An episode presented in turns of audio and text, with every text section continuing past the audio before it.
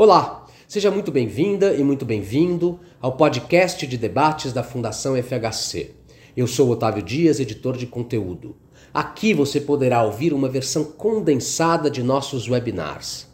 Em maio, a Câmara dos Deputados aprovou um projeto de lei que altera a Lei de Licenciamento Ambiental.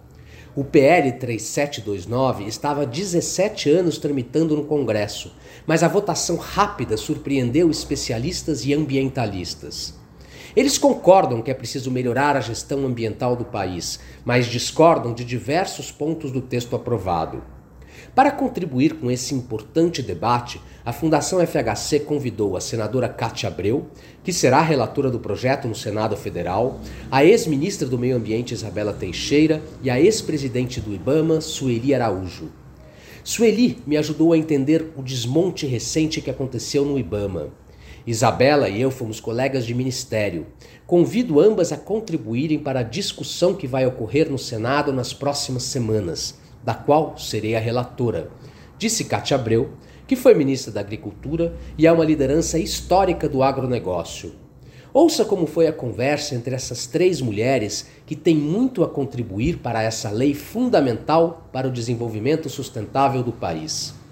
Vale lembrar que o conteúdo completo de todos os nossos eventos está disponível no nosso site fundacalfhc.org.br. Você também pode nos seguir nas redes sociais: Facebook, Instagram, YouTube, LinkedIn e Twitter. Eu fico por aqui. Até a próxima.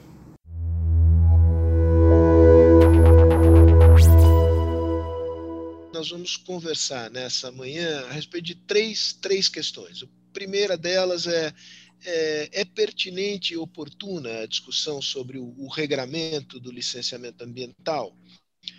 Pergunta número dois: há problemas no projeto que foi aprovado na Câmara? Que problemas são esses? Terceiro, se de fato há problemas, como é que é possível no Senado, sob a sua batuta, construir uma, um projeto melhor? Né? E, portanto, um, uma, uma lei melhor uh, do licenciamento. Eu posso responder essa, essa pergunta é, de uma maneira muito direta.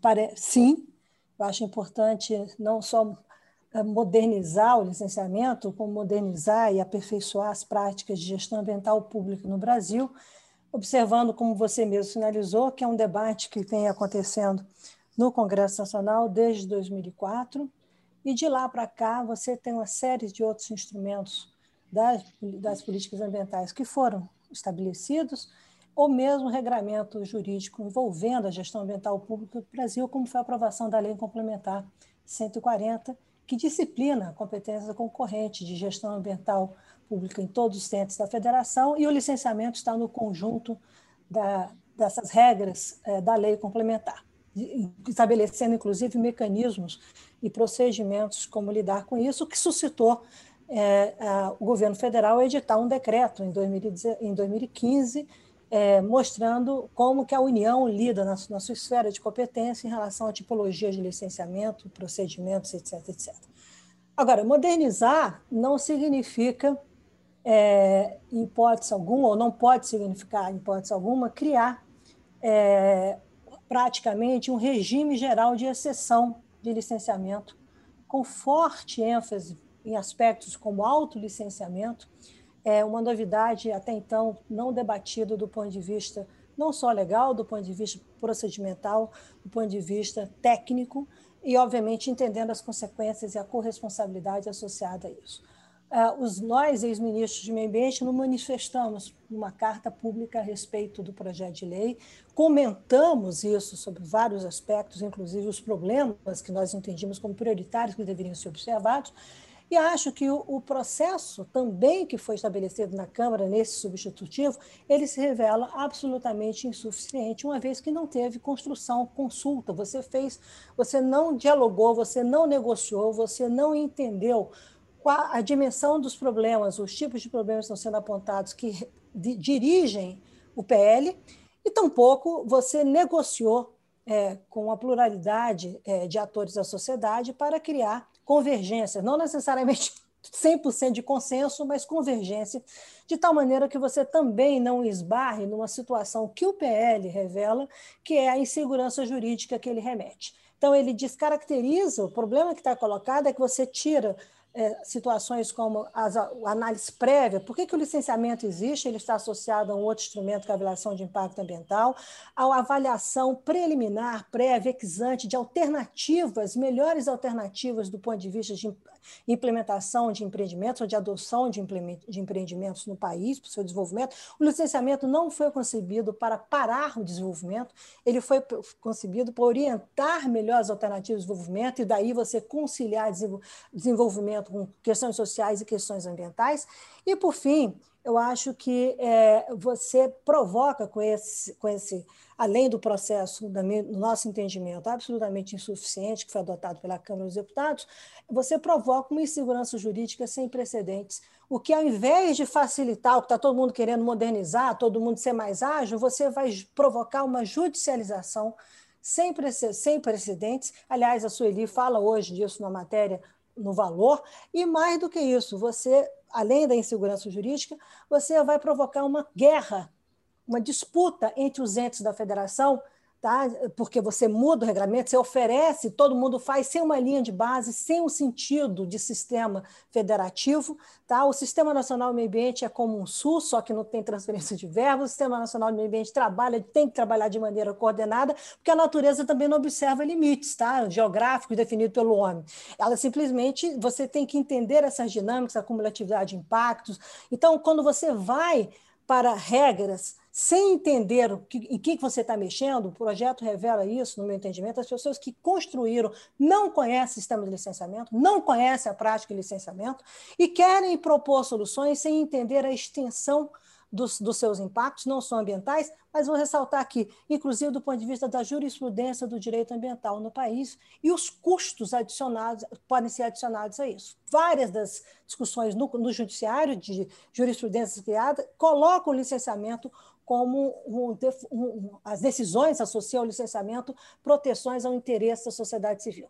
Então, eu acho que é importante modernizar, mas é importante rever o processo, é importante rever o conteúdo, é importante que o Senado construa, sim, é, um caminho de diálogo, de alternativa, de negociação, e que faça uma ponte, estou olhando aqui essa a senadora Cátia Abreu, com a experiência que nós tivemos lá atrás no Código Florestal de um diálogo, um diálogo concomitante com a Câmara. É importante aproximar esse mundo legislativo e não criar um, um ambiente político de disputa, e sim de convergência para que você possa sair com a lei mais efetiva e mais legítima do ponto de vista da sociedade brasileira e dos seus propósitos. Obrigada. Muito bem, Isabela. Sueli, a palavra é sua, a pergunta é a mesma. É uma discussão oportuna, o regramento precisa ser modernizado.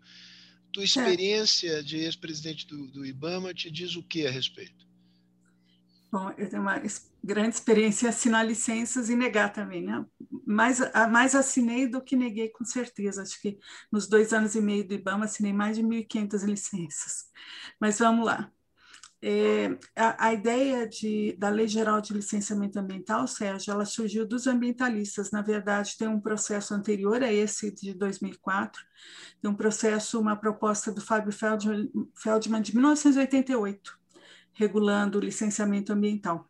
Depois o deputado Zica entrou com essa outra proposta em 2004, e nesse processo mais, mais ou menos uns 20 projetos de lei pensados.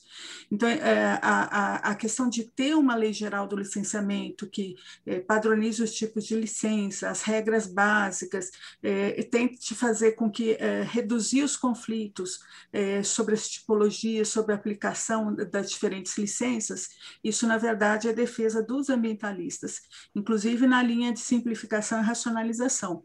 Então, nesse ponto de vista, seria uma lei bem-vinda. Só que o texto que, que, está posto, na verdade, é uma lei de, da não licença, o licenciamento, é, como nós conhecemos, com avaliação de impacto ambiental, porque o que importa, Sérgio, não é a licença, a licença é o papel. O que importa é a avaliação de impacto ambiental que está dentro da licença.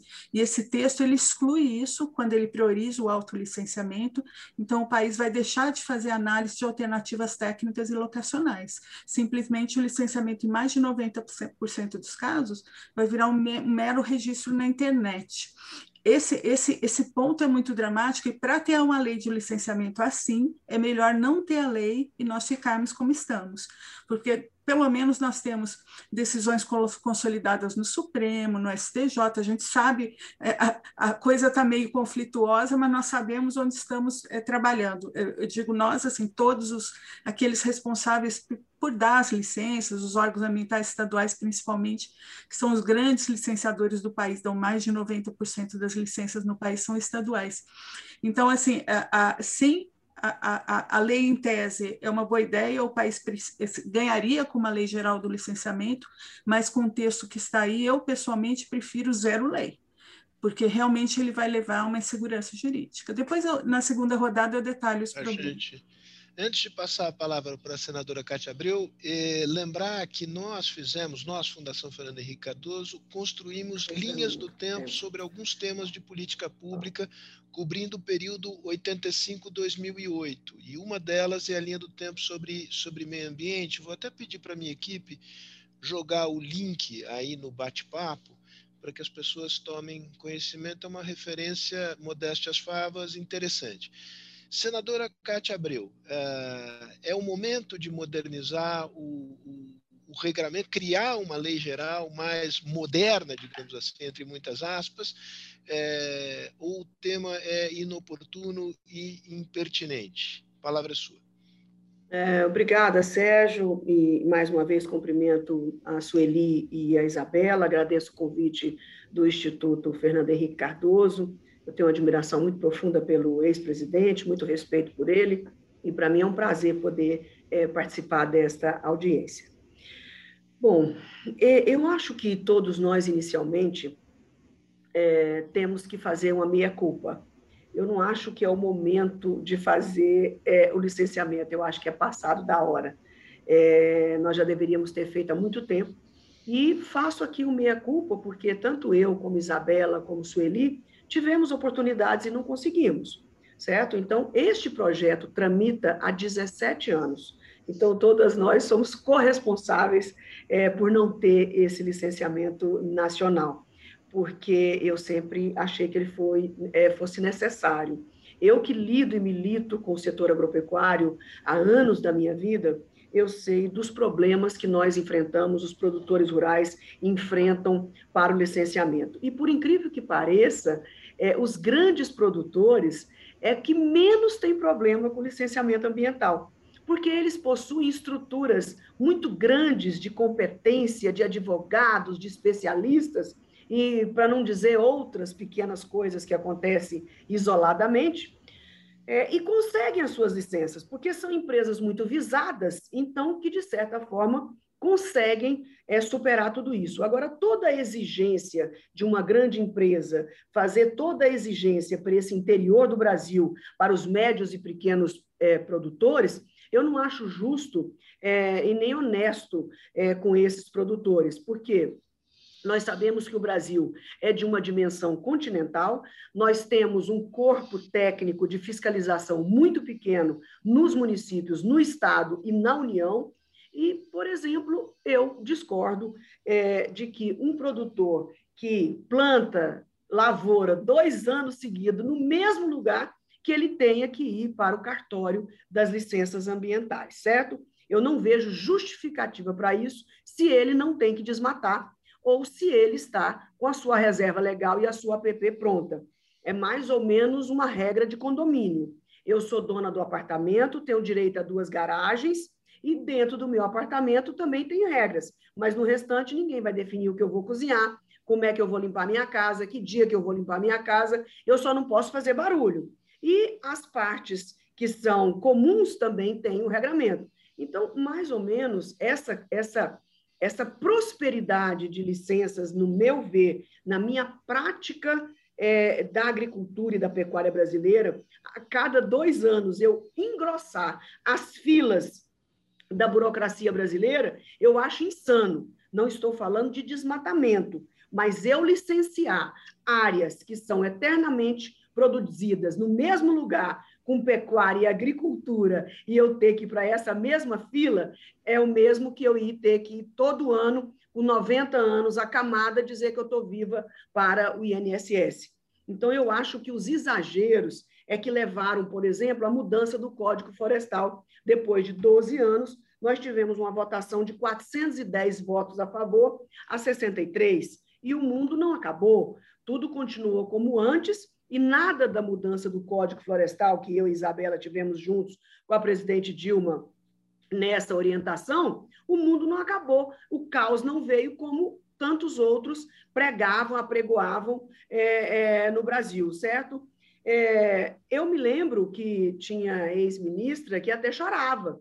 E, na verdade, todo o regramento com relação à licença é o que ainda vale hoje, e nós estamos vendo operações da Polícia Federal é, impedindo carregamentos e carregamentos de madeira para fora do país sem nenhum controle. Eu não acredito que essas pessoas praticaram esse crime sozinhas, sem os órgãos de controle estarem juntos nesta, nesta, nesse contrabando. É impossível você passar um tanto de madeira como aquele sem que os órgãos de controle, parte deles, pudesse estar sabendo. Então, eu fico muito preocupada, não só no licenciamento rural, mas no licenciamento das estradas do país, o excesso de burocracia.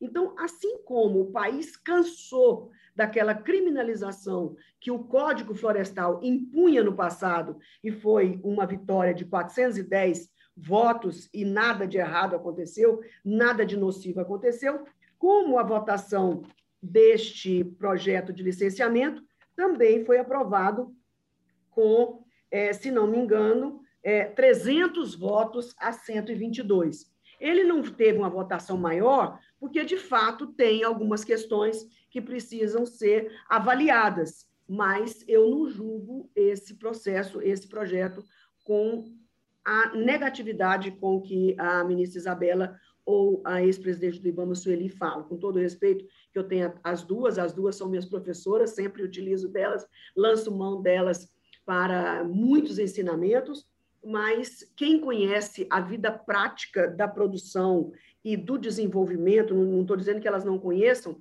mas quem está na lida do dia a dia. Eu vou dar um, um exemplo simples e prático para que todos possam entender. Por que, que o Brasil, apesar de ter é, é, 12% da água doce do planeta e 8 mil quilômetros de costas é, é, de mar, nós somos importadores de peixe da China e da Ásia? É simplesmente inadmissível. E eu garanto a vocês, com a experiência que eu tenho como presidente de federação de sindicato rural e de CNA, que é o licenciamento ambiental que faz com que nós possamos importar e comer peixe de gente que não pratica nenhuma norma ambiental. Então, nós importamos legalidade para a mesa do brasileiro e não permitimos, com excesso de burocracia, que, aliás, essa atividade, principalmente em água doce, 99% são pequenos agricultores, nós impedimos que esses produtores possam produzir legalmente para a mesa do consumidor brasileiro e de outros países. Então, é, é, eu, eu, eu, eu, sinto que a legislação, na verdade, está sendo muito questionada, Sueli, pelo Supremo, porque a grande maioria da legislação brasileira ainda foi feita pelo CONAMA, e o CONAMA não é o Congresso Nacional. Ele é um conselho muito importante, que nós precisamos muito deles, mas eles não podem legislar no lugar do Congresso Nacional, certo? Então, nós precisamos fazer e toda a atuação necessária para é, garantir a preservação ambiental, para garantir a sustentabilidade, porque disso também depende os investimentos externos e disso também depende as nossas vendas e as nossas exportações, o nosso comércio externo. Então, se nós precisamos de uma atividade séria? Sim. Então, nós temos vários desafios a ser cumpridos. Nós não podemos sonhar de que o controle absoluto de tudo vai proteger. Não vai. O controle absoluto de tudo vai provocar a ilegalidade, a passividade da produção e do desenvolvimento do país e, principalmente, a corrupção. O estado de órgão ambiental do meu Tocantins é um estado de calamidade pública de corrupção. Não por parte de todos os servidores, mas uma parte deles controlada pelo governo do estado. A minha tribuna me dá a liberdade de denunciar, já denunciei por várias vezes, licenças e deslicença para depois cobrar propina. Então, nesse ponto, eu digo que nesses 17, 20 anos, se formos contabilizar do Código Florestal para cá, é muito mais desde o início da luta, nós não fizemos nada para equipar os órgãos ambientais, para que nós pudéssemos colocar alarmes nesses órgãos ambientais. Por que, que o meu projeto anda rápido e o da Isabela leva cinco anos para dar licença? Por que, que o da Sueli levou três? Por que, que o seu foi recusado? Ninguém sabe de nada. É uma caixa preta utilizada para gerar dificuldades, para vender facilidades. Eu estou com pelo menos cinco casos no Tocantins, que é caso de polícia, de licença dada e licença retirada, justamente para chamar os empreendedores para uma conversa particular. Outra coisa que eu chamo a atenção, e já caminho para o final, eu acho muito interessante que todas as exigências para a obra pública seja a mesma exigência de uma estrada privada o público está sendo feito pelo interesse público. Então, como é que eu posso, de certa forma, é, Sueli, obrigar o DENIT, eu vou deixar a iniciativa privada para depois, como é que eu posso obrigar o DENIT a se transformar num grande órgão ambiental de compensações e de mitigações, se o Brasil já tem o Ministério do Meio Ambiente se o Brasil já tem o IBAMA, se o Brasil já tem o Instituto CNBio, por que que todos esses órgãos, a NTT, a EPL, o DENIT, a VALEC, todos têm órgãos ambientais para praticar o seu plano básico é, ambiental. É, eu, DENIT, ou iniciativa privada, que tenho que implementar as compensações, as mitigações, se os animais ali naquela estrada estão sendo mais atropelados, eu tenho que encontrar uma mitigação. A supressão de vegetação que foi feita com a passagem da estrada, o DENIT é que tem que tomar as providências. Os bancos de germoplasma, eu não estou dizendo que nada disso é errado, absolutamente. Eu acho que tudo isso está certo. Agora, obrigar um órgão de infraestrutura a fazer a função do que é de um órgão de meio ambiente, eu acho um pouco estranho. Não estou dizendo que sou dona da verdade, eu acho muito estranho. E a mesma coisa com a iniciativa privada. O IBAMA é, trabalhar nas obras da iniciativa privada para defender o interesse do Brasil, eu acho que está perfeito. Agora, é, fica parecendo um combate e uma esgrima entre o Ministério da Infraestrutura, que quer construir a infraestrutura para o desenvolvimento do país, e se transformando, ao mesmo tempo, num órgão ambiental executor de mitigações e compensações. É um negócio maluco que eu não consigo entender. Quando você vai pegar as estradas, se você pegar 90% de todos os programas que são obrigados a ser implementados por quem construi estradas, que é no caso o DENIT, que não estou dizendo que são programas errados, não. Estou dizendo que 90% dos programas implementados nas estradas a serem construídas no país são idênticos. São os mesmos programas. São todos iguais, com algumas poucas diferenças. Às vezes, numa determinada estrada tem a onça, a onça pintada, no outros tem o lobo-guará, no outro é outro animal tamanduá, que está sendo mais prejudicado. Mas, no geral, se você pegar, como eu fiz, estudando todos os programas para obra é, terrestre de estradas e ferrovias, 90% são os mesmos. E esses órgãos ambientais que eu acabei de citar, é, dentro de outros órgãos que não têm a função ambiental, já têm know-how e estrutura suficiente para o cumprimento de tudo isso. Então, eu vejo com muita simpatia, uma coisa para ser estudada para o futuro, que haja uma agência reguladora é, é, de meio ambiente, especialmente para as obras públicas, que são obras de interesse público, a gente tentar refletir sobre isso. Né? E, e outra coisa que eu acho curioso é com relação às estradas. Isso também os ambientalistas não têm a menor obrigação de, de compreender essa tecnicidade.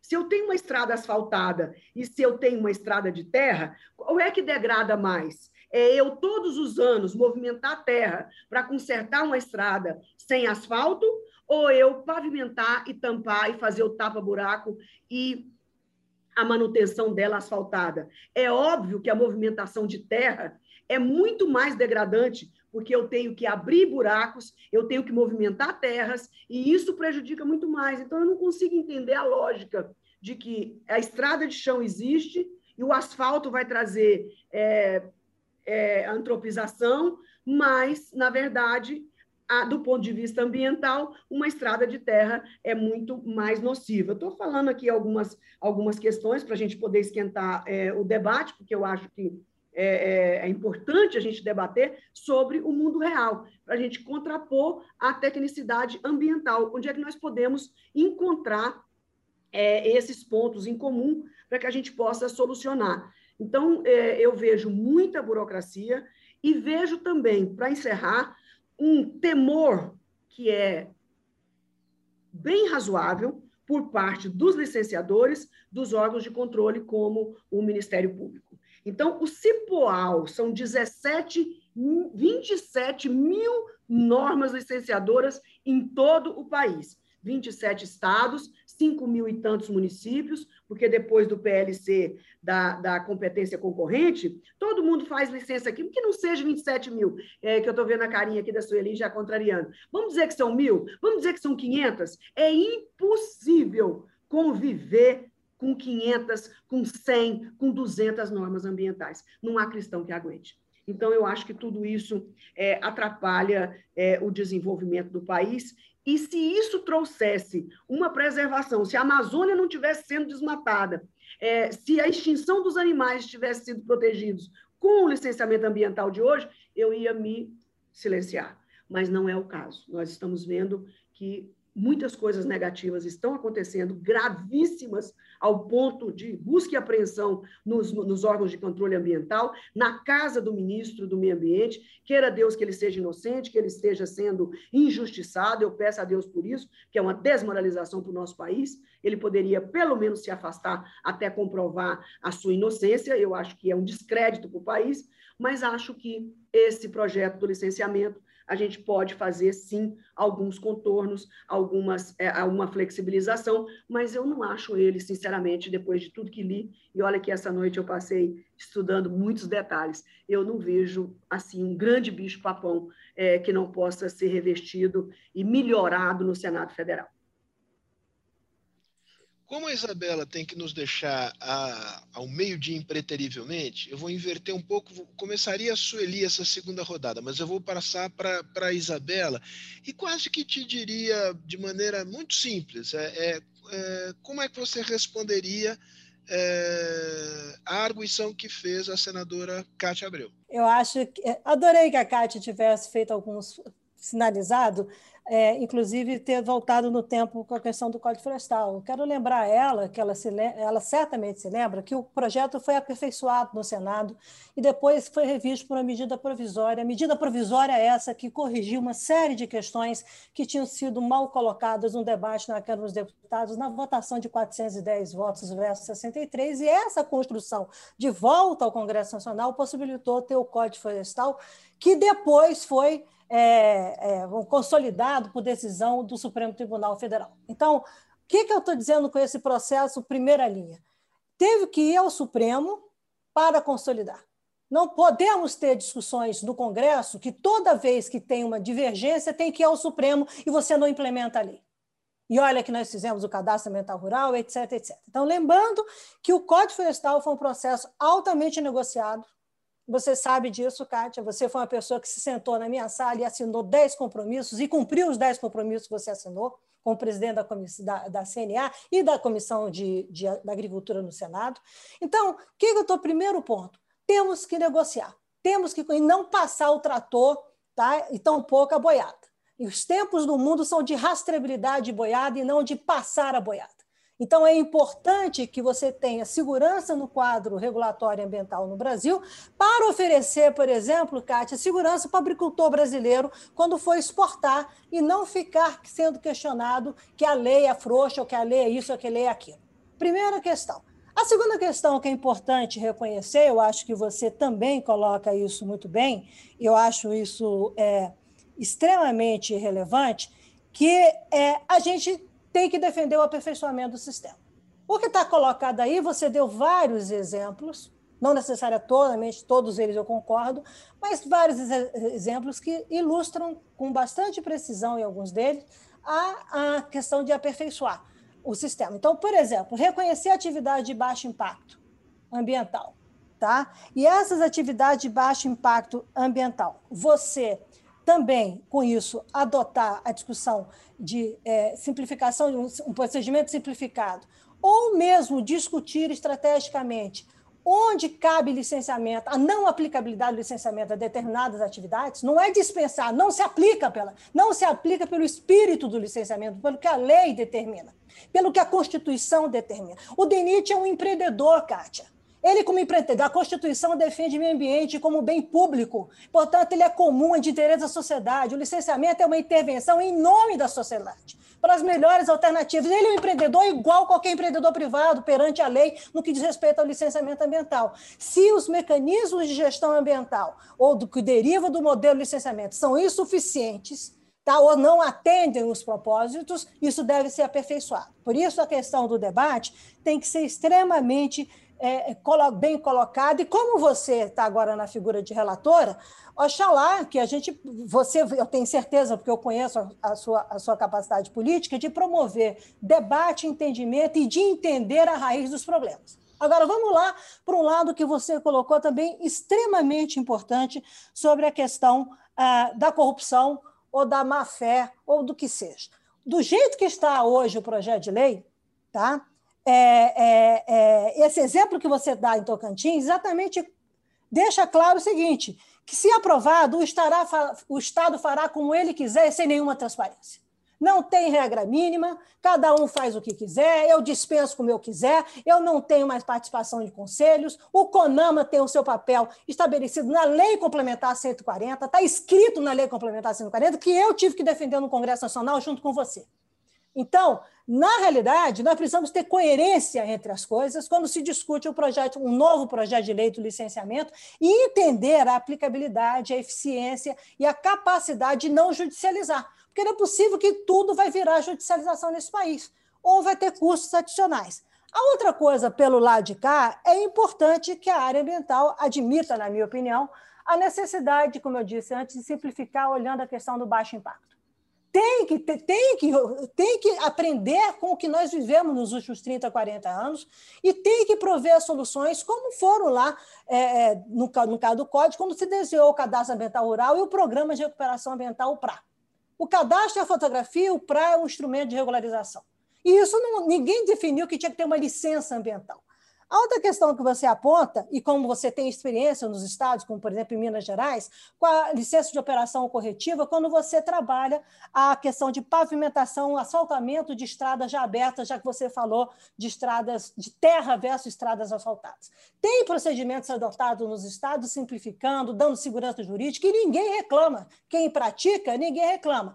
Agora, também tem que observar se você não fizer isso com cuidado, porque a Amazônia é o melhor exemplo. Você provoca desmatamento. Tudo que o Brasil não quer, e você. Por quê? Por que eu estou dizendo tudo que o Brasil não quer, Kátia? Porque nós pactuamos lá atrás, politicamente, no negócio do Código Florestal, e você foi uma das vozes mais vivas, que o Brasil não precisava mais desmatar para ter desenvolvimento agrícola, nem para promover o crescimento do país com base na agricultura. Então, se for para fazer infraestrutura que provoca desmatamento ilegal, tem algo errado nessa equação. Por isso é que eu defendo que se tenha diálogo no processo. Por isso que eu defendo que você, com a sua capacidade é, é, de negociar, de ouvir e de questionar, né? eu adoro, porque agora você viu que acendeu aqui, eu estava super low profile, já estou assim, infelizmente vou ter que sair para a reunião internacional. Mas, na realidade, eu acho que a gente precisa, sim, tá? conversar e entender os problemas. Você pontuou uma série de problemas, está certo? Corrupção deles, questão da madeira, a madeira, a madeira apreendida, o licenciamento de planos de manejo, que são os planos de manejo, são estaduais desde 2006, por lei aprovaram no Congresso. É no sistema estadual. Então, na realidade, As licenças são feitas, com, estão certas, só que o, o, proprietário desmata de outra área porque ele quer lavar, fazer uma lavagem da autorização que foi dada. Então, é o comportamento criminoso do empreendedor, não do órgão ambiental. É importante entender onde é que está o comportamento criminoso nesse país, antes de ficar dizendo que está associado a licenciamentos ou instrumentos A, B e C.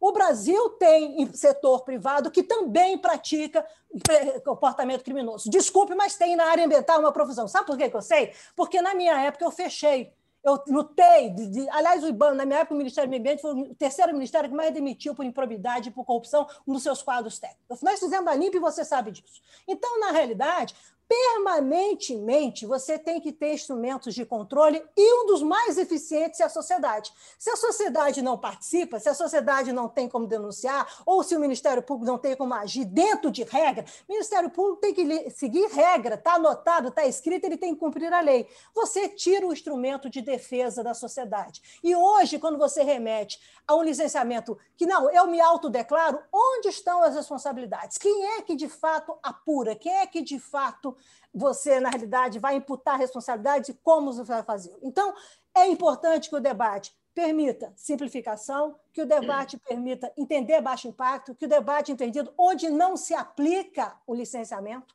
Você disse supressão de vegetação, o, o pequeno agricultor tem supressão de vegetação, autorização de queima, tem outorga de água, receituário agronômico, e ainda tem o CAR com vistas ao prazo se estiver devendo o Código Florestal. Esse cara tem que estar sujeito a licenciamento? É um debate que tipo de atividade de uso da terra determina licenciamento ambiental e que tipo de atividade não determina a não aplicabilidade de lei.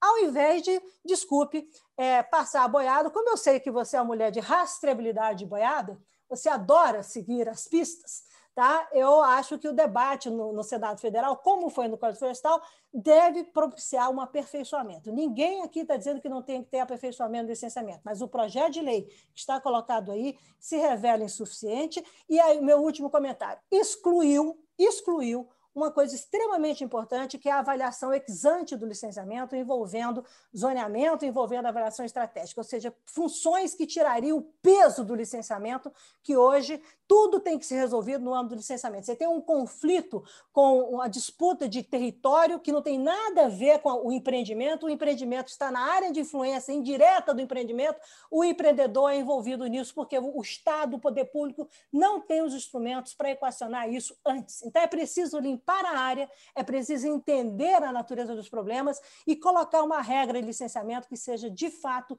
efetiva e importante. E como você mesmo ressaltou, comparando o Código Florestal, que favoreça o surgimento de novos instrumentos, como a gente fez com o CAR, que facilite e que favoreça a gente andar com a agenda. O resto, para mim, é Isabela. muita gente querendo chutar, desculpe, Fábio, muita gente querendo destruir mais do que construir. E nós temos que evitar isso. Obrigada, sorry pelo ter falado tanto.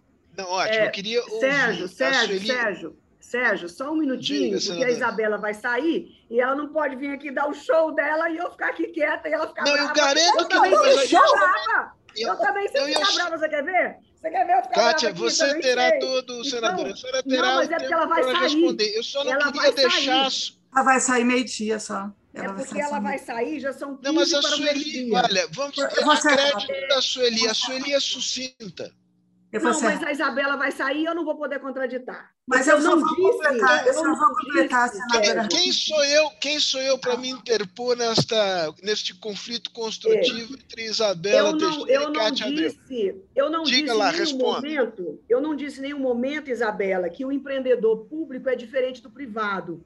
Eu só acho que o empreendedor público, nós brasileiros já pagamos o Ministério do Meio Ambiente, o IBAMA, para fazer todas as compensações e as mitigações para o próprio poder público. Agora, eu, Kátia e todos os contribuintes do Brasil estamos financiando questões ambientais dentro do DENIT, da, da, da, da NTT, da EPL, de não sei da onde. Então, está tendo uma divisão de tarefas e isso custa no bolso do povo brasileiro. Eu não estou dizendo que as exigências precisam ser diferentes. Eu acredito que o poder público precisa, sim, ser abastecido e bancado pelo IBAMA, que já recebe para isso.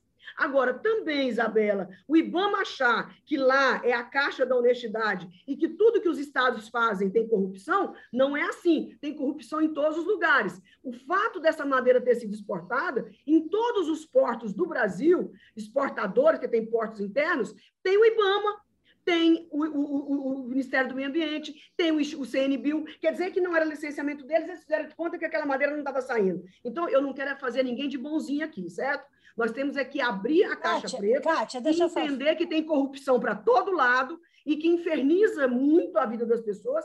Agora, ninguém está falando de ampliar desmatamento. Eu, em momento algum, defendi que o Brasil precisa de desmatamento. Ao contrário, o Brasil não precisa de desmatamento para produzir muito mais do que produz hoje. Eu só acho que ninguém aqui é dono da verdade, ninguém aqui tem todas as certezas, ninguém pode estar defendendo apenas a unanimidade e não, so, não suportar o divergente. Desmatar a Amazônia, eu sou parceira número um, é zero de desmatamento. Zero. Nós não podemos ou prejudicaremos a agricultura no centro-sul do país, inclusive no Paraguai, no Uruguai e no norte da Argentina. Isso não se discute. Agora, licenciamento de produção tem que ser mudado, sim. Precisa ser mudado, porque não é, não é o manto sagrado de Nossa Senhora, que ninguém pode rasgar certo? Então, a questão ambiental precisa ser aberta e, muito ao contrário, ficar aberto para a sociedade e exigir que os órgãos estaduais tenham os seus mecanismos de transparência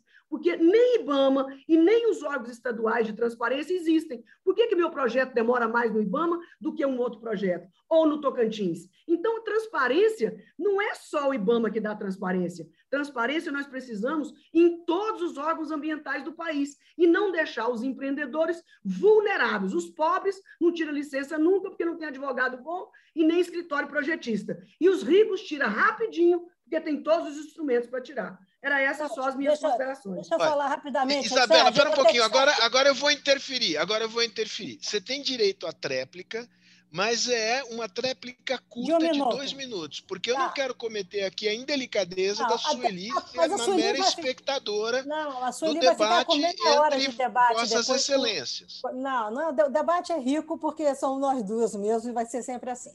Primeiro, Cátia, eu quero dizer o seguinte, eu não estou defendendo o IBAMA em relação ao... Aliás, eu, eu sou eu fui ministro, sou funcionária de carreira, da área federal, mas eu trabalhei no Estado também. Então, eu conheço muito bem os desafios dos licenciamentos na instância estadual.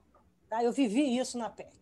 Então, na realidade, eu não estou dizendo que eu fui a primeira pessoa a defender transparência quando eu falo, por exemplo, do papel dos conselhos, do regramento, etc, etc. Estou apenas só dizendo o seguinte, Kátia, que do jeito que o projeto está, ele, na realidade, favorece mais incerteza do que certeza em relação a esse tema que você levanta do ponto de vista da corrupção, da transparência, da, da, do accountability, etc, etc não quer dizer que a gente não possa discutir, não deva discutir, que é isso que você está falando. Nós vamos discutir e entender como aperfeiçoar. A segunda questão que eu sinalizei aqui, você põe a questão da agricultura brasileira. Eu disse, eu afirmei duas coisas: baixo impacto e, do outro lado, a não aplicabilidade do licenciamento a determinadas atividades. É importante de, e não ficar passando a régua como se, você, se a questão fosse da agricultura. O problema do licenciamento, os problemas mais graves do licenciamento para mim, não estão na agricultura.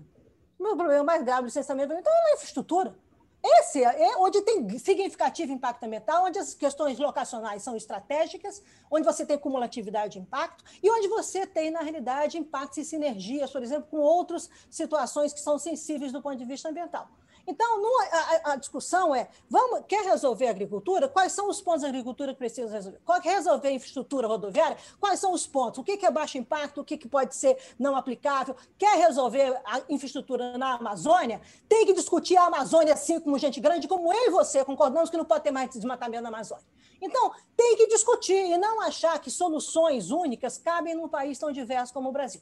O outro lado é que você também aponta a corresponsabilidade ou a responsabilidade dos empreendedores, público ou privado, não interessa, é empreendedor, tem que cumprir regras. Agora, como que você não viabiliza a indústria das compensações? Isso é uma coisa extremamente importante de ser colocada. E, por outro lado, como é que você tem mecanismos eficientes de cumprir as compensações ambientais?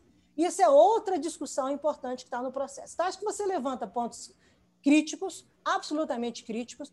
Ah, isso só mostra a necessidade de debater e que eu tenho certeza que você, com a sua característica democrática e sincera, porque você aponta, você põe o dedo na ferida com toda a coragem política que tem que ter nesse país, a gente vai construir. Tem, agora, a área ambiental tem que reconhecer as suas insuficiências, tem que reconhecer a necessidade de mudança, e não é protegendo como fosse tudo intocável. Não, tem que saber provocar soluções, provocar soluções para todo o país, conferindo responsabilidade aos órgãos licenciadores e conferindo responsabilidade à sociedade no seu controle social. É na alegria e na tristeza. É, o Brasil discute sempre direitos, não, não, discute deveres. Tem que discutir os dois lados da moeda. O empreendedor tem direitos e tem deveres. A sociedade civil tem direitos e deveres. A justiça tem. Todos isso é uma democracia. A democracia é custosa, mas ela é muito mais importante. O, o, o licenciamento é um instrumento de democracia. A avaliação de impacto ambiental é um instrumento democrático. Tem que entender como é que a gente coloca isso nos desafios contemporâneos do Brasil e não passar a régua. Um beijo. Eu, lamentavelmente, vou ter que sair em cinco minutos, mas ainda vou ouvir a Sueli. Mas fica, fica aqui mais cinco, na, A rigor, você tem mais nove minutos aqui com a gente. Ah, eu preciso... Tá, oito, porque eu preciso plugar, né? E a outra plataforma. Você é então... é muito rápida. Sueli, eu queria te ouvir sobre alguns pontos em particular. Isto vai ao encontro de preocupações levantadas aqui pelo Severino Soares, pela Alessandra Magrini, por Marcelo Grilo e outros que nos fizeram perguntas aqui, aos quais eu agradeço. O tema em particular do autolicenciamento. Né? Uhum. É, e, e, a partir desta pergunta, eu queria que você, digamos, se você tivesse a varinha de condão de é, eliminar os maiores problemas do, do projeto aprovado na Câmara, quais são esses pontos que você escolheria? Bom, vamos lá, Sérgio, obrigada. É, primeiro, eu queria reforçar é, para a senadora que todos nós concordamos que a lei deve é, garantir simplificação, racionalização, é, prazos mais breves para o licenciamento, ninguém está contra isso. Tá? Ah, o segundo ponto é que, é, sobre o licenciamento das atividades agropecuárias, que a intenção, até onde eu conheço é, de ninguém que faz parte desse debate, que tem acompanhado esse debate, é querer licenciar se você tem é, é, soja, vai mudar para cana-de-açúcar, ter, ter que tirar uma licença específica por causa disso. Não é essa a ideia, acho que o licenciamento das atividades agropecuárias merece um debate específico, inclusive para fixar quais os casos é, em conjunto com os representantes políticos do setor, de, fixar quais os casos que realmente necessitariam de licença e o resto é, entra pela não aplicabilidade, o termo que eu até prefiro, como a Isabela usou, é, no lugar de dispensa. Então, aí, a partir desses dois pontos, quais, quais os principais problemas do texto?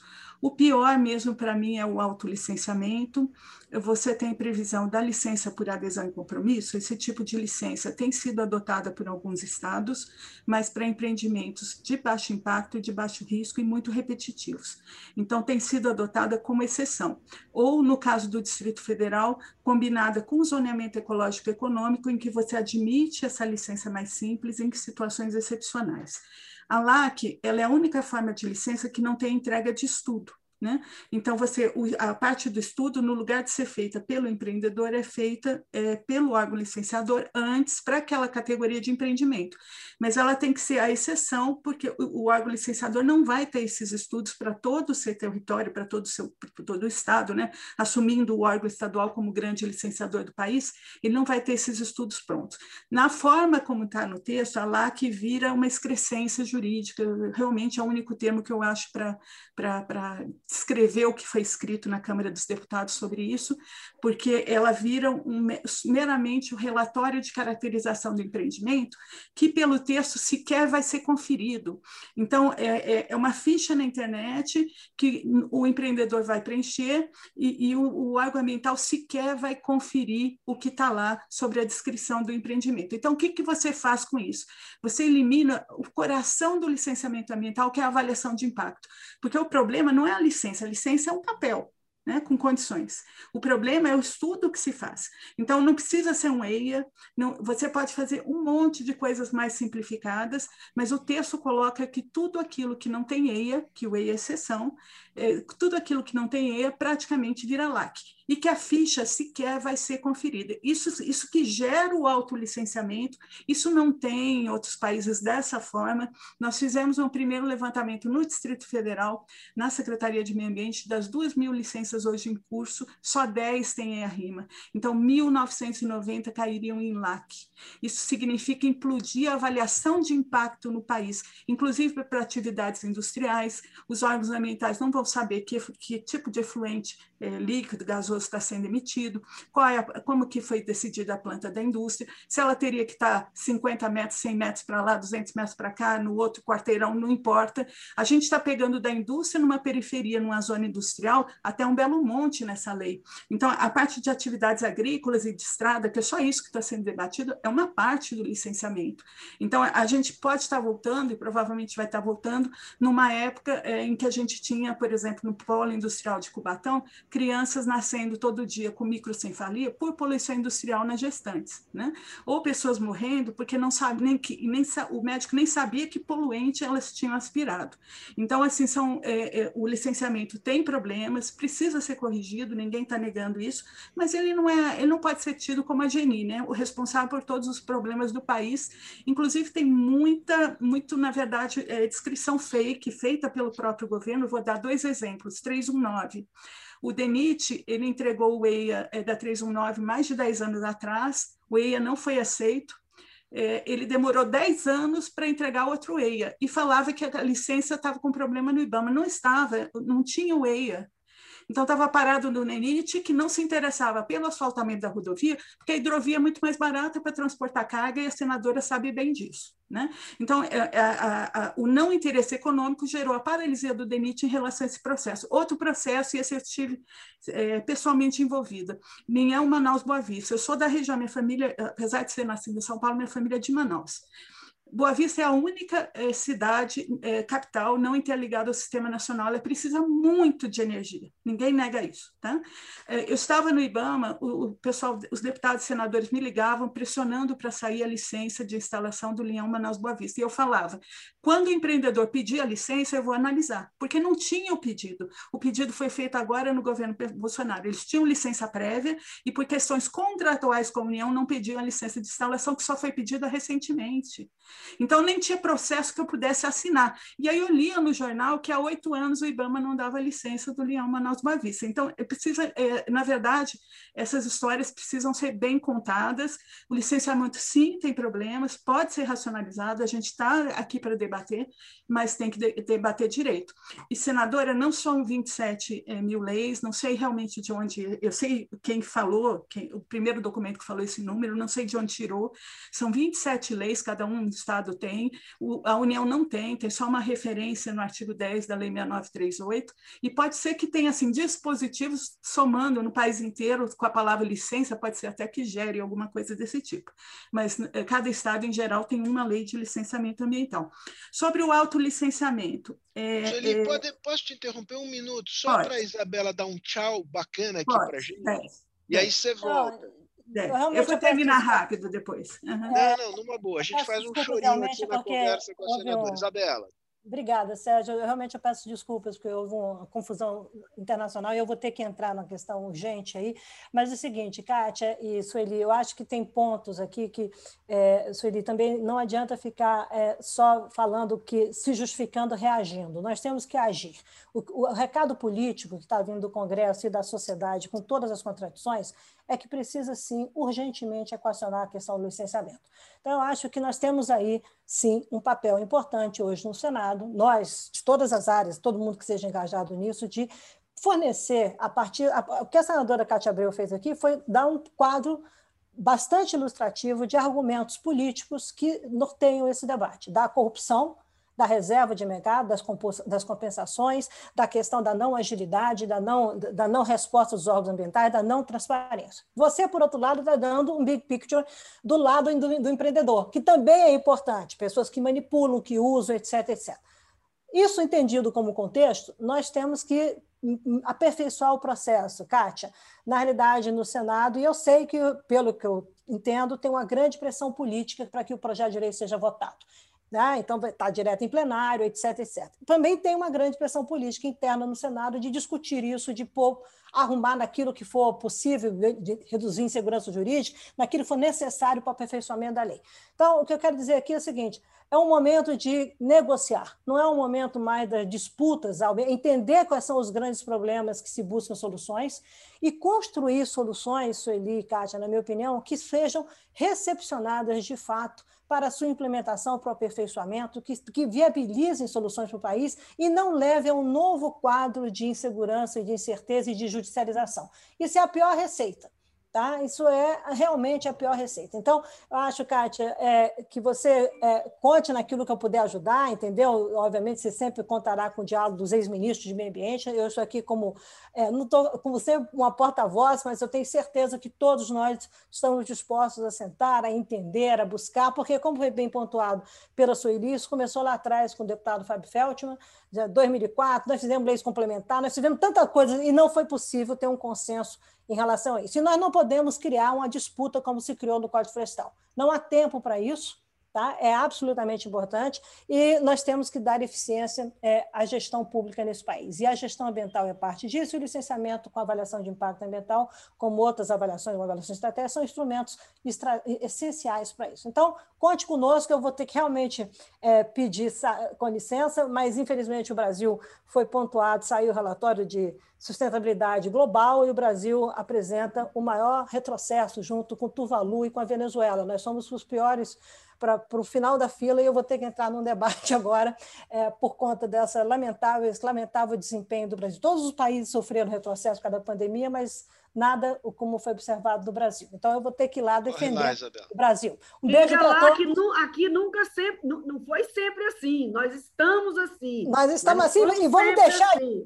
Então, mas a avaliação dos últimos dois anos. Então, nós temos que seguir adiante. Kátia, obrigado, bom te ver. E o que eu puder. Valeu, obrigado, Isabel. Conte comigo. Sueli, muito obrigada. Sérgio, obrigado. obrigado. Grande beijo. Beijo. Tchau. Sueli, é, você tem mais um tempo para concluir a tua exposição? Eu vou ser rápida, Sérgio, eu vou ser bem rápida. E aí, a senadora Kátia faz a conclusão dela e, e, a gente, e a gente... Ah, Sérgio. Eu vou começar concordando com a Isabela, dizendo que a gente realmente tem que é, sentar junto e conversar, né, é, os diferentes lados.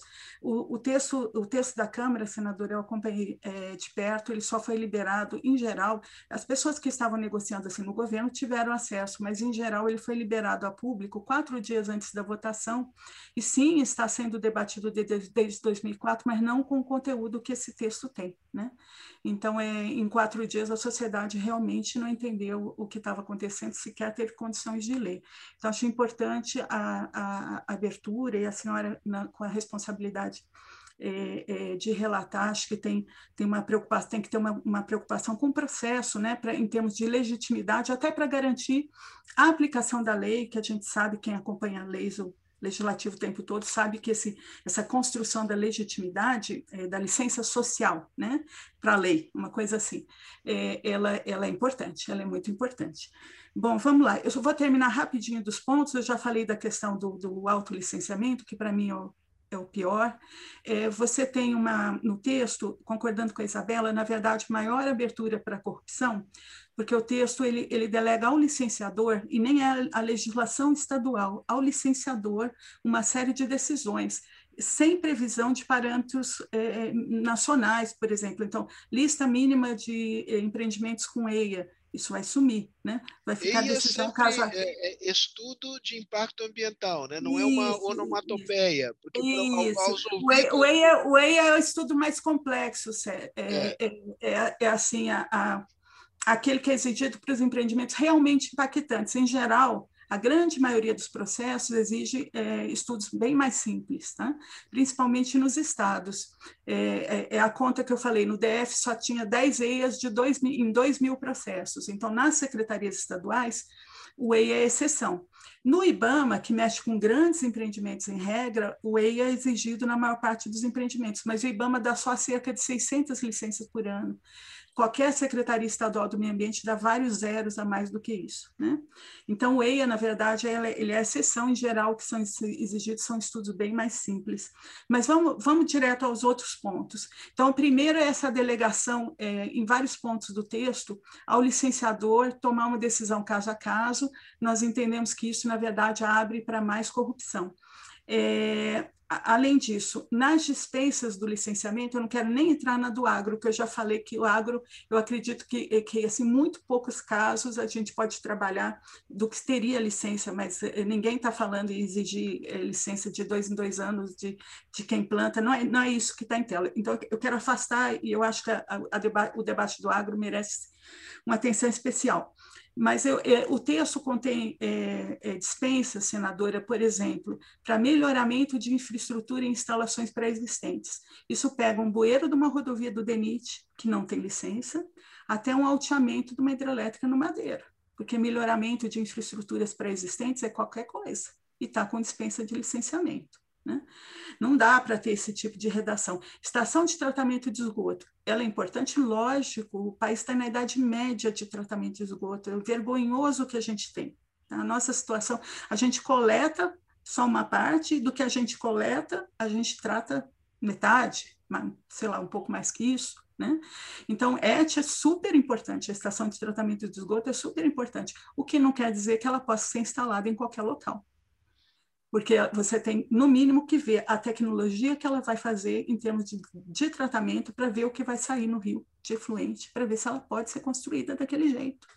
Então, pode ter licença simplificada para estação de tratamento de esgoto? Lógico. Tomara que todos os estados prevenham simplificação nesse sentido, mas licença tem que ter, não pode estar na lista da isenção. E praticamente todos os empreendimentos da área de saneamento, que é uma área importantíssima, estão na lista de isenção. Principalmente em ET, me incomoda bastante, é, e, e, eu conheço bastante setor, na verdade, é, é, é uma área que, que, eu sempre trabalhei na, na legislação ligada a, a, saneamento. Vamos lá. Dispositivos sobre populações indígenas e populações quilombolas. Só está no texto tendo atenção, o texto só prevê atenção no licenciamento para quando os indígenas estiverem em terras indígenas homologadas e para quando os quilombolas estiverem em terras tituladas Olha, isso é absolutamente inconstitucional, senadora, e, e assim, a, a, é mínima, na verdade, mais de 80% das terras quilombolas não estão titula, é, tituladas. Quer dizer, como é que você vai afastar os direitos dessas populações por uma questão é, é, que o poder público não deu título para elas? Então, isso, assim, é, o texto começa a chamar a judicialização, essa é a questão. Né? Nas condicionantes, é, ninguém quer transformar é, o, o DENIT num, num, por exemplo, o DENIT ou outro empreendedor, num, no gestor educacional do município. Não é isso que se quer. Né? Mas tem condicionantes sobre o meio socioeconômico que tem que ser gerenciadas. Se eu construo, por exemplo, um Tucuruí da vida, uma Belo Monte da vida, uma cidade, às vezes, 5 mil habitantes, vira de 50 mil em 5 anos. Não é o caso de Altamira, não, mas em Tucuruí, lá 19, na década de 70, inchou desse jeito. É, você não pode jogar para o colo do prefeito resolver todos esses problemas de meio socioeconômico, porque é impacto direto da obra. Né? Então, é, é, essa discussão, até onde as condicionantes vão, é uma discussão importante, é uma parte importante do texto, na verdade, no artigo 13, e a gente tem que levar isso a sério, e não simplesmente falar que o empreendedor público não responde, não, o IBAMA tem que fiscalizar, o IBAMA tem que fiscalizar, mas ele não vai, é, ele não tem orçamento para implantar restauração florestal, para recuperar ambientalmente uma área degradada, isso não faz sentido em termos termos orçamentários. E os empreendedores de obras públicas, muitas vezes, são concessionários privados. Então, assim, o, o tipo de, de, de, orçamento que os órgãos ambientais têm não envolve esse tipo de atividade. Assim, não, nem de perto envolve. Né? Então, essa discussão tem que ser feita, e tem que ser feita principalmente olhando a questão é, da privatização, e eu não estou falando contra ela de jeito nenhum tá? É, dos concessionários privados, o que, que eles têm que arcar. É, bom, é, é, é, deixando bem claro assim que se, se o DENIT ou outro empreendedor não fizer, na maior parte das vezes, quem vai ter que re responder e resolver tudo isso é o prefeito. Tá? É o prefeito. É isso que vai acontecer. Bom, é, em relação às unidades de conservação da natureza, tem um problema é, grande também no texto, ela, é, ele só prevê a oitiva do órgão ambiental quando o empreendimento estiver na ADA do empreendimento, a área diretamente afetada, tipo no lago da barragem da hidrelétrica. Quando ela for afogar as unidades de conservação. Impactos é, indiretos não estão sendo considerados nesse campo. É, a, o texto, ele, ele, eu já falei que ele não fala em avaliação ambiental estratégica, em zoneamento ecológico e econômico, a Isabela também falou, é uma preocupação nossa com planejamento de longo prazo. Se esses instrumentos estivessem sendo aplicados, a gente teria menos problemas no licenciamento, porque você já teria uma análise prévia no macro em vários empreendimentos e não só em um. Né? Então, essa análise mais geral é super importante e é o governo, senadora, que está tirando isso. O Ministério das Minas e Energia, infelizmente, assistiu algumas reuniões eh, se manifestando, ele se manifestando contra a avaliação ambiental estratégica. exatamente o Ministério que tem mais planejamento de longo prazo não faz nem sentido que é o ministério que há décadas sempre fez planejamento de longo prazo. Então, é ele que teria que valorizar a avaliação ambiental estratégica, para ter menos problemas depois no licenciamento de hidrelétricas e outras obras. E estou terminando. Último ponto que eu queria chamar a atenção, dois, na verdade. Não há referência alguma no texto à questão climática, a palavra clima não aparece hora nenhuma, e deveria aparecer na análise dos empreendimentos, você analisar tanto a questão da mitigação quanto da adaptação às mudanças climáticas. E, por fim, agora realmente terminando, é, a, com, a, com, a, com o número, com a redução extrema de licenças que vai ocorrer, ou com gerando autolicenciamento, tem problema na, no artigo 54, que diz respeito à, à, responsabilização das instituições financeiras, porque o texto simplesmente prevê que o banco é, ou instituição de fomento tem que pedir a licença. Só que a licença vai ser autodeclaratória. Então, até que ponto, como é que você vai controlar a responsabilidade? Como é que a instituição financeira, ela simplesmente vai pegar uma a licença declaratória e falar assim, está cumpridas as exigências ambientais? Estão cumpridas as exigências ambientais?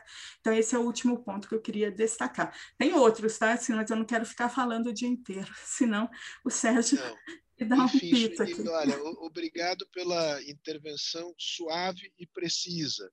É, senadora Kátia, é, suas considerações finais à luz de tudo que foi aqui discutido.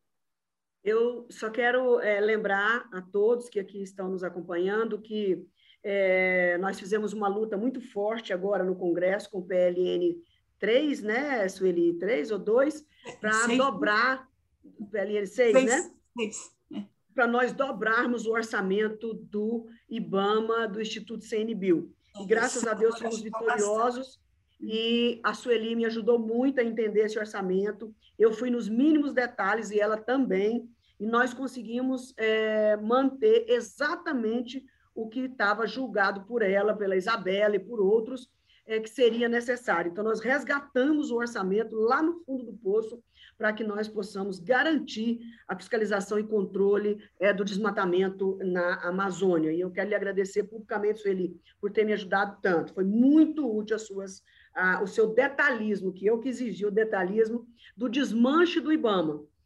Porque é muito simples dizer assim, é o desmanche no IBAMA, é o desmanche no meio ambiente, é o desmanche é, em, em, qualquer lugar. Mas é importante a gente entender o que, que isso quer dizer. E ela me ensinou direitinho os pontos que foram desmanchados é, no IBAMA, no Instituto CNBio. Então, depois que ela me ensinou esse desmanche, eu fiquei horrorizada e chocada e até pouco me achando burra, porque eu imaginei que esse desmanche era para atender os produtores, eleitores do Bolsonaro, mas, na verdade, hoje eu já penso diferente, que esse desmanche foi para facilitar o contrabando de madeiras, o crime organizado é por trás disso tudo. É claro, se vocês pegarem os detalhes de que ela tem conhecimento como ex-presidente do IBAMA, é claríssimo o que foi feito lá dentro para é, poder roubar a madeira é, é, escancaradamente. Bom, a, a questão é o seguinte: nós temos a infraestrutura pública e a infraestrutura privada, que Todas duas precisam receber o mesmo tratamento no que diz respeito a cumprir as normas, as mitigações é, é, e as compensações com que a obra foi provocado. Eu apenas penso que a obra pública, quem deveria mitigar e compensar, mesmo com dinheiro público, claro, com o dinheiro do DENIT, deveria ser o órgão ambiental e não a gente impor um segundo órgão ambiental dentro do órgão de infraestrutura. Eu acho que isso não é bom para o Brasil e é um excesso de gasto de recursos públicos. E gostaria que a Sueli refletisse, como a Isabela, sobre uma agência de licenciamento. Será que não era importante, não estava na hora de nós termos uma agência, porque as agências elas têm o mérito de normatizar o Brasil inteiro. Seria, na verdade, um CONAMA institucionalizado. Seria uma agência reguladora que teria o poder não só sobre as questões nacionais, a questão da União, mas uma diretriz é, nacional completa. E eu acho que seria muito interessante com pessoas eleitas, com mandato para ter é, a sua independência e um distanciamento também de alguma corporações, uma, alguma corporação que queira assumir tudo isso.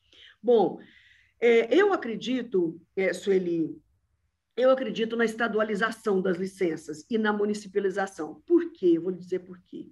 Eu tenho medo, porque o Tocantins, para mim, é um exemplo neste governo, certo? Mas eu, como legisladora, eu preciso legislar para a maioria. E eu acredito que a maioria é honesta.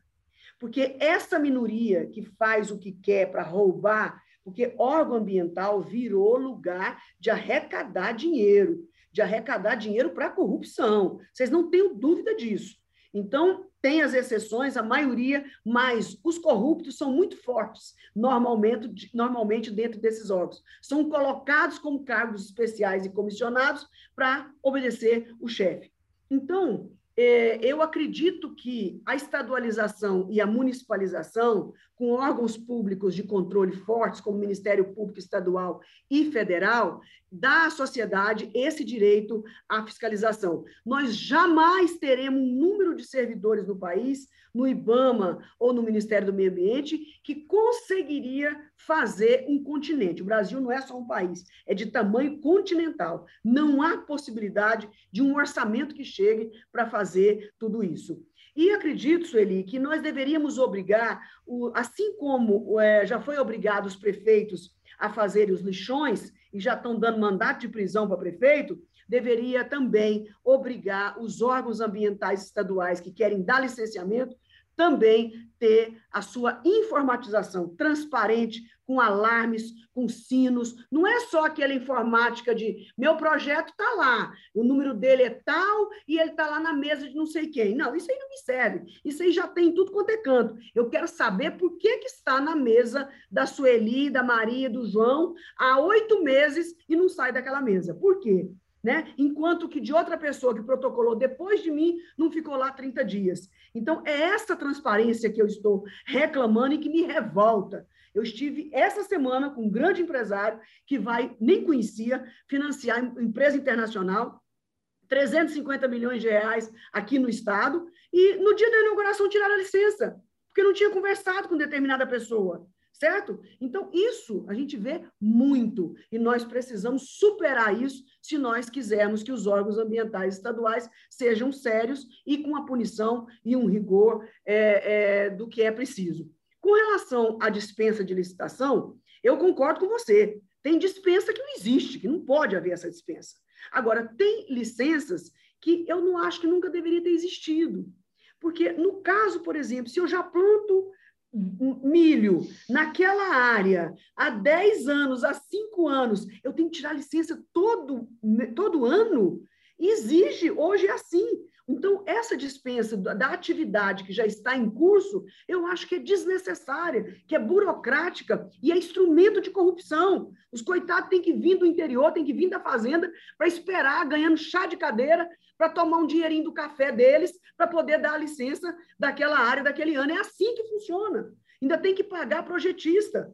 Não tenho nada contra os projetistas, mas isso não pode ser meio de vida às custas de quem está sofrendo para produzir. Vou te dar um exemplo, Sueli. Há um tempo atrás, no Tocantins, há mais ou menos uns seis anos, sei lá, eu, eu fiz um acordo com o governo.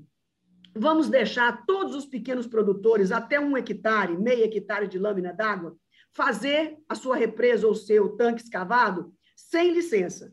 Mas isso não impedia de que o órgão ambiental fosse lá, por amostragem, fazer uma fiscalização. E dentro de um ano, o órgão ambiental daria licença para todo mundo. Naquele ano, todo mundo ficava trabalhando, produzindo, porque os frigoríficos do estado estavam importando peixe de outros estados, que é o fim do mundo. Meu estado tem o Rio Araguai e Tocantins e N rios, e comprando peixe da Bahia e de Mato Grosso. Falei, não, não podemos fazer isso. Demos a licença por um ano, para que nesse um ano inteiro o órgão Naturatins fosse lá vistoriar e dar licença. Sabe o que aconteceu? Absolutamente nada. o órgão ambiental durante todo esse ano, com endereço na mão, com cadastro na mão, foi incapaz de ir, porque não tem diária, porque não tem carro, não tem pneu, não tem combustível, não tem nada para as pessoas fazerem. E eu não posso empatar uma pessoa de sobreviver, de viver, sustentar a sua família. Não estou aqui dramatizando, querendo usar exemplos com pessoas pobres para poder fazer alguma coisa errada. Não. Isso é o mundo real. Se é pequeno produtor, é médio produtor, que fica sem produzir porque não tem a licença até que o pote dele enche e ele vai lá e produz o peixe. Aí em cima, parece um castigo, vem em cima e ele recebe a multa. Então, esse é um exemplo que aconteceu comigo no Tocantins. Um ano, Sueli, nem uma licença.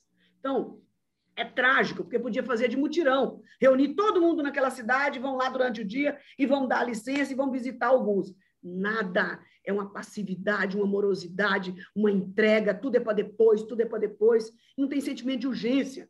Então, é, é dessa licença que eu defendo a, a, a, dispensa de licença, que não é necessário, Sueli. Acredito no que eu estou falando. Agora, desmatamento. E outra coisa, se a, se a propriedade rural de qualquer tamanho tiver sem reserva legal ou tiver sem APP, aí nem se discute, ela tem que ser embargada. Ou ela faz o CAR e o PRA, ou ela tem que ser embargada. Então, essa aí já existe, essas regras. Agora, não vamos ser contra e ter um preconceito em cima de atividades, 86% dos produtores rurais do Brasil são pequenos. Você sabia disso? 86% são pequenos, 70% paupérrimos. Então, nós precisamos pensar nesse mundo real. Não se preocupe com os grandes. Os grandes dão conta de fazer o licenciamento mais complicado do mundo. Reclama, mas faz. E nós temos que arrumar uma história e alguma forma de fazer estrada. Tem uma estrada que vocês são radicalmente contra você, Isabela e todo mundo, que é a 319. Você quer ver uma coisa? A 319, que vem de Manaus até Rondônia, Porto Velho, olhem bem quem está me ouvindo. Ela já foi inteira asfaltada no período militar, certo?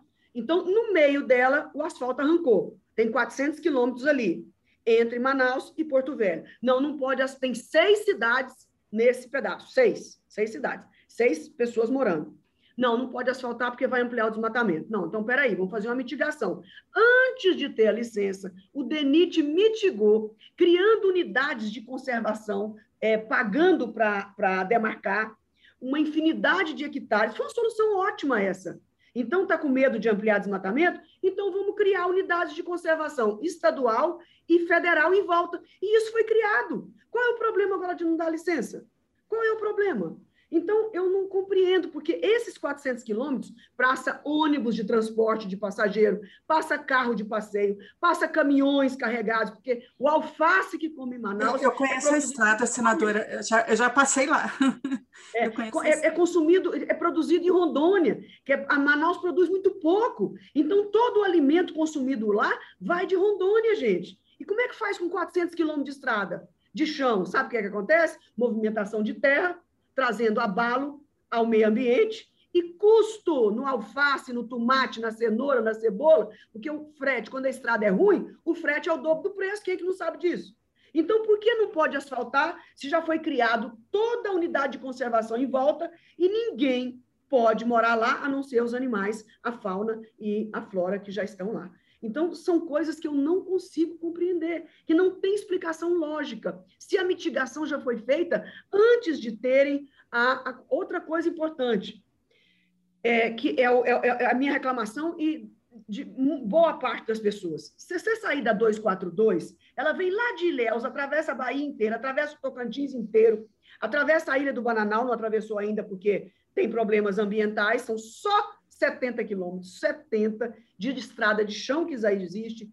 Queremos pagar pedágio para os índios, para eles terem renda, fazer toda uma estrutura de estrada na ilha que seja em conformidade para não machucar os animais, para não causar problema, até cerca de tela já foi proposto fazer para não ter nenhum problema. Vamos esquecer a ilha, vamos pular, vamos para o outro lado.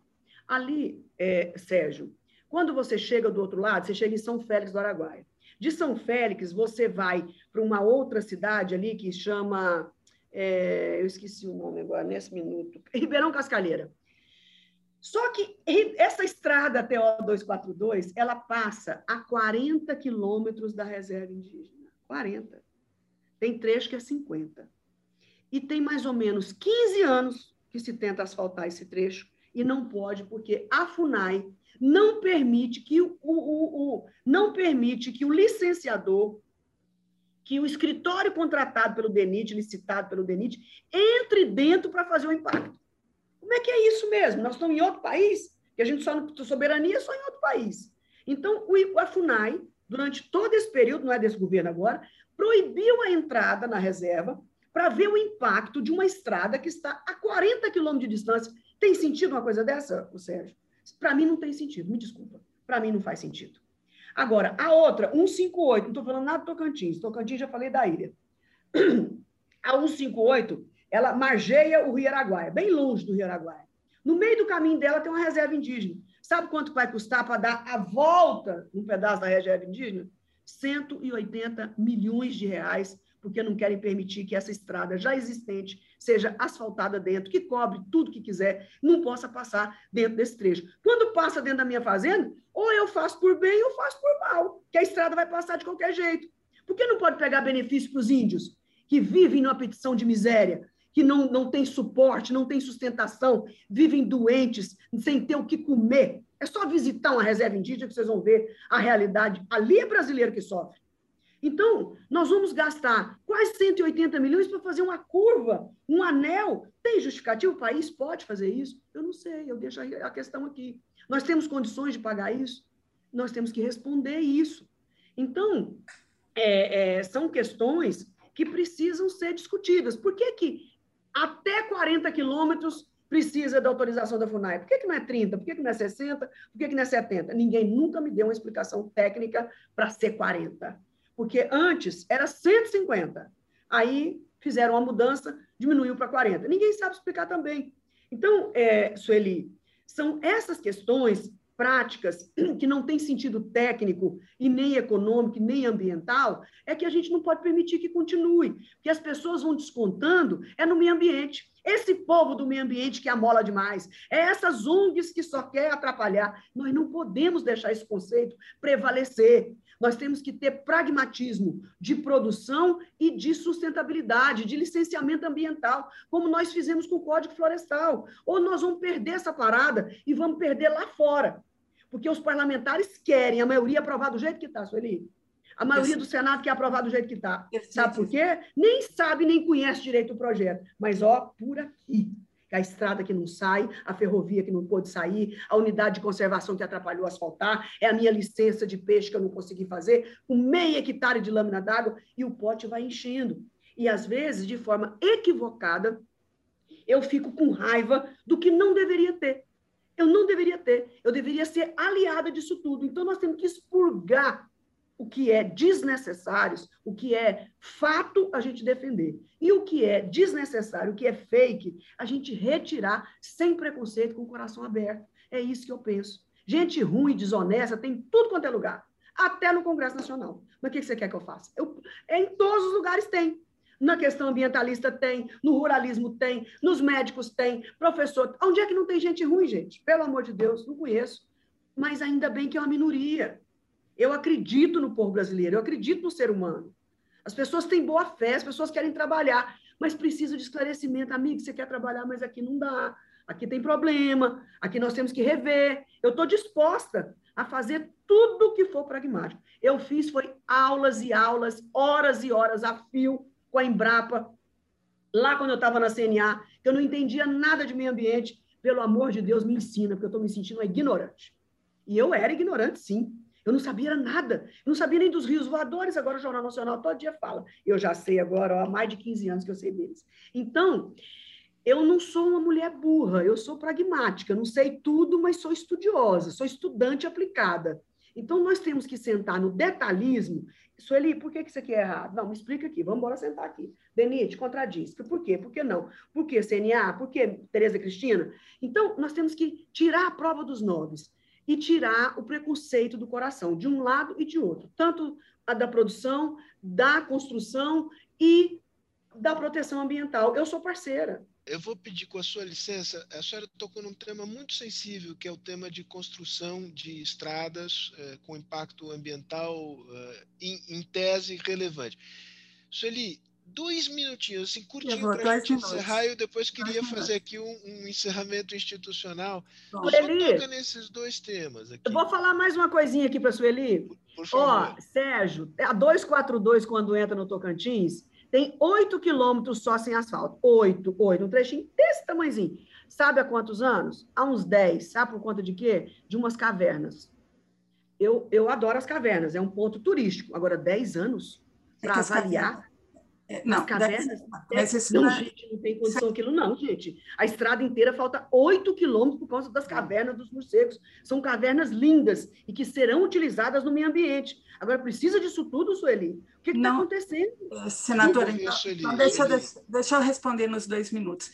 É, tem, tem uma avaliação do TCU que mostra que em estradas e linhas de transmissão, o IBAMA, vou falar do IBAMA, que eu conheço os prazos, cumpre os prazos 75% dos casos, e que na maioria dos processos que houve não cumprimento, a causa foram estudos mal feitos pelos empreendedores. Isso é TCU, isso não é IBAMA. Tá? Isso é uma, uma, uma decisão do TCU confirmando isso, e, específica para linhas de transmissão e estradas. É, é, eu, eu, não queria, eu, eu queria falar só de uma que eu conheço bastante, que é a 319, tá? Eu conheço bem a região, a estrada, o que está acontecendo.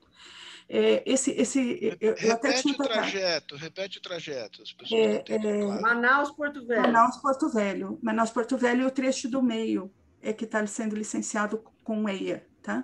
Essa é uma estrada da década de 70, só que ela perdeu o asfalto, ela foi licenciada para a inauguração da década de 70, e ela já está asfaltada no começo e no final, no meio tem um trecho que, na verdade, é, você, você perdeu a, a, a estrada está toda, passa ônibus com alguma dificuldade, se chover não passa, né, senadora? É, porque o negócio fica complicado. É, é, é essa área que está sendo licenciada. É essa que eu falei que o DENIT demorou 10 anos para entregar o EIA de novo. Na verdade, eles não tinham interesse econômico, porque a carga vai pela hidrovia vai continuar indo pra, pela hidrovia. Ela é importante para a população que está lá. Escreve aqui para mim. Ela é importante para a população que está lá. Tá? É, e, e, tem gente morando, mas a maior parte da população também está na beira do rio. Então, o que eu vejo da região, e eu não estou falando que não pode asfaltar, eu estou falando que para asfaltar, você facilita o desmatamento, isso tem estudos mais do que consolidados mostrando que facilita, por causa das espinhas de peixe. Mas eu não quero falar que a resposta é licença não. O que eu quero falar é que a, a, licença que está em curso no IBAMA vai ter que dar as condicionantes para que o desmatamento seja controlado. O que tem no RIMA é, desse empreendimento, eu li inteiro, eu não li o EI, eu li algumas partes do EI e li o RIMA. O que tem no RIMA é que você vai resolver esse problema com as unidades de conservação que estão sem estrutura, com a fiscalização do IBAMA, que, no, que tem 600 fiscais para o país inteiro, e com o PPCDAN, com o Plano de Controle do Desmatamento da Amazônia, que foi engavetado pelo governo Bolsonaro, que não existe mais. Então, no RIMA do empreendimento, está dizendo que o PPCDAN, o PPA, o plano plurianual, tudo isso resolverá o problema. Então, temos caminho para resolver, senadora? Temos. Só que o, o, você vai ter que fixar quais as providências que vão ser tomadas para não explodir o desmatamento no local. É isso, eu não estou falando que a licença não pode ser concedida. Na verdade, é, é, assim, se pegar o IBAMA, é, é entre 100 licenças que são dadas, uma é negada. É, é, isso, é, isso é realidade, isso é fato. Né? Eu falei que em dois anos de, de IBAMA assinei 1.500 licenças. Né? De tudo quanto é tipo de empreendimento. Então, assim, é, é, eu acho que tem casos com problema, não estou negando isso nenhuma. Eu até tive é, reuniões sobre a 242, mas eu não quero entrar especificamente. O que eu quero dizer é que a solução para isso tudo não é o autolicenciamento, é isso. Tá? Nós temos que achar, é, é, discutir sim, senadora, se são 40 quilômetros, 100 quilômetros, eu não sei quantos são dos indígenas, eu, eu, eu sei, eu sei a conheço a tabela da, da, portaria, mas eu não sei o que, que é ideal, eu digo, eu tô, tô, tô, tô, igual a senhora, assim, eu não sei exatamente por que 40, né? não participei dessa decisão, é anterior a, a, a, a passar um tempo no executivo. Mas o que nós temos que discutir é exatamente o que tem que ser colocado na lei, e ninguém está negando aqui simplificação. O que a gente está questionando é a não licença e o autolicenciamento. E no caso de atividade agropecuária, a gente a não aplicabilidade para parte dos empreendimentos a gente também não está negando. A gente está querendo discutir com o setor se o que está dizendo lá que tem licença é suficiente. É só isso.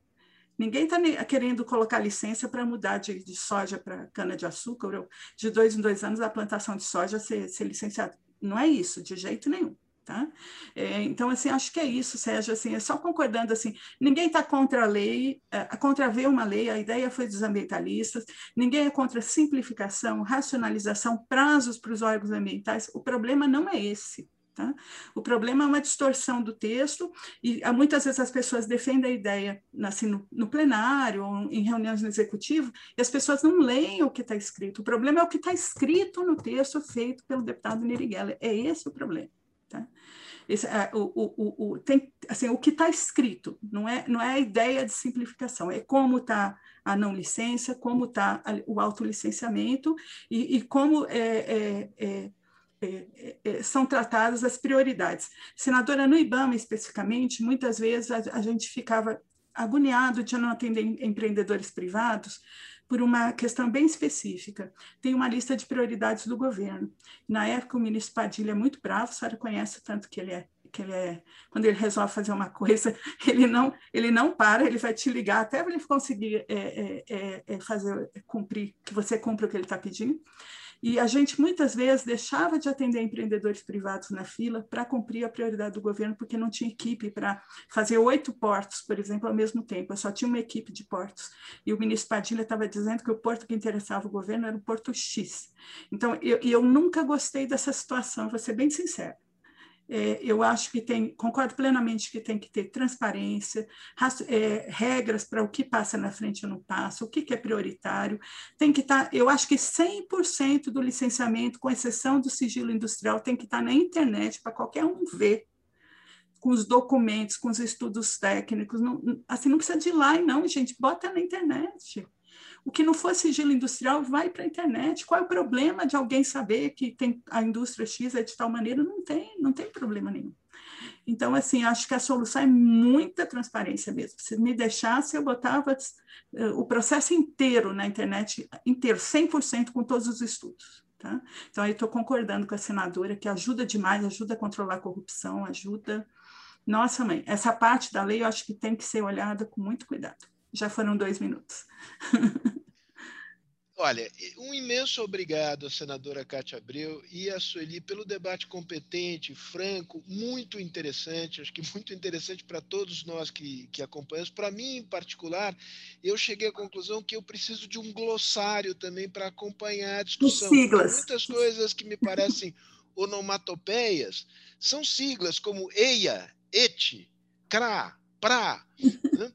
Então, é, foi um aprendizado extraordinário aqui que eu fiz hoje com, com, com vocês. Brincadeira essa parte. A Fundação Fernando Henrique serve para isso, para ter debates inteligentes sobre temas importantes e deixando a divergência rolar solta é, e de maneira civilizada. Acho que vocês deram um show aqui. Eu agradeço mais uma vez pela presença, deixo um, um beijo e tenho certeza que o presidente, se não viu agora, verá depois, porque gosta do tema, aprecia o tema, gosta das personagens aqui da nossa trama e tem um carinho especial aqui pela, pela Cátia Abreu. Então é isso. Obrigada, um abraço. Muito obrigada. obrigada vamos trabalhar, tá bom? Tá bom. e também muito obrigado. Rapidamente. Vamos lá. Obrigado, e muito Sérgio. obrigado para muitas pessoas que estiveram aqui, fizeram perguntas. Espero que tenham sido contempladas. Stella Neves, o Gerson Kelman, o Márcio Fortes, o Marco Chaves Ladeira, o Rafael Leite e por aí afora. É isso. E, e o Milton Canachiro também. Um abraço forte, fiquem bem, um abraço.